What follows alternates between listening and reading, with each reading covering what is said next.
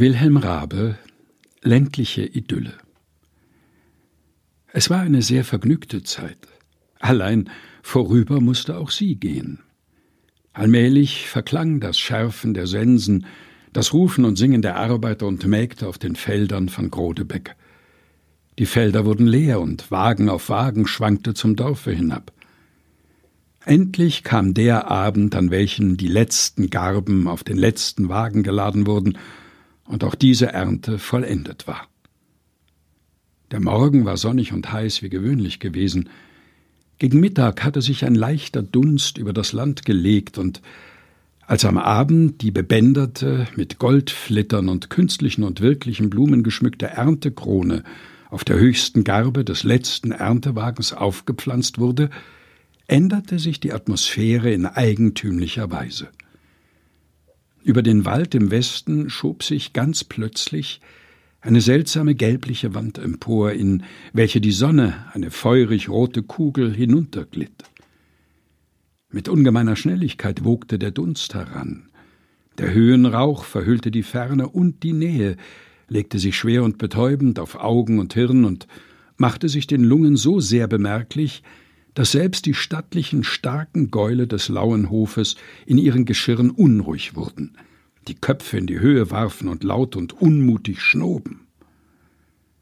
Natürlich sah auch das Volk von den Stoppeln auf und umher, und alle tauschten die uralten Bemerkungen, Fragen und Antworten über den geheimnisvollen Dunst und Nebel aus.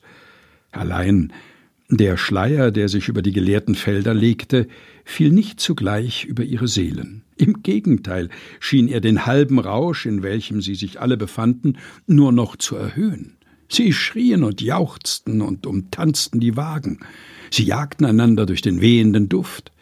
Der Pastorenfranz lief den kreischenden Mägden nach, und Henning hob wie ein junger Herkules auf der Deichsel zwischen den Pferden stehend in seinen starken Armen Antonia als Erntekönigin auf den für sie bereiteten Sitz, gerade unter der bunten, bebänderten Krone.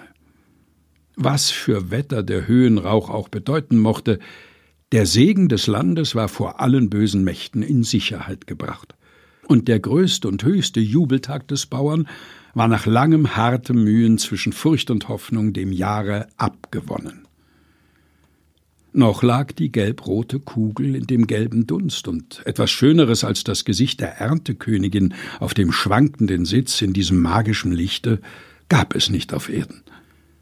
Und sie allein blieb in ihrer freundlichen Ruhe unter den vielen aufgeregten Menschen.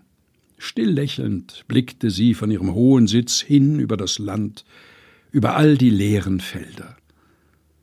Das Lächeln verschwand, die Sonne ging unter, mit einem Male hatte der unheimliche Rauch, der sich auf die Fluren von Grodebeck gelagert hatte, die rechte Färbung angenommen. Alles bunte und leuchtende versank in dem trüben Grau. Der Horizont verengte sich mehr und mehr, und lachend rief Henning von Lauen zu der Spielgenossin hinauf Hallo, Toni, ist das nicht, als ob der Herbst dem Sommer die Lichter ausbliese? Wie schade, dass der Ritter und das Frölin zu Hause sitzen. Wir kommen dadurch um einen ganzen Sack voll Philosophie und Klagelieder Jeremie. Munter, sagt meine Alte, jetzt geht's nach Haus.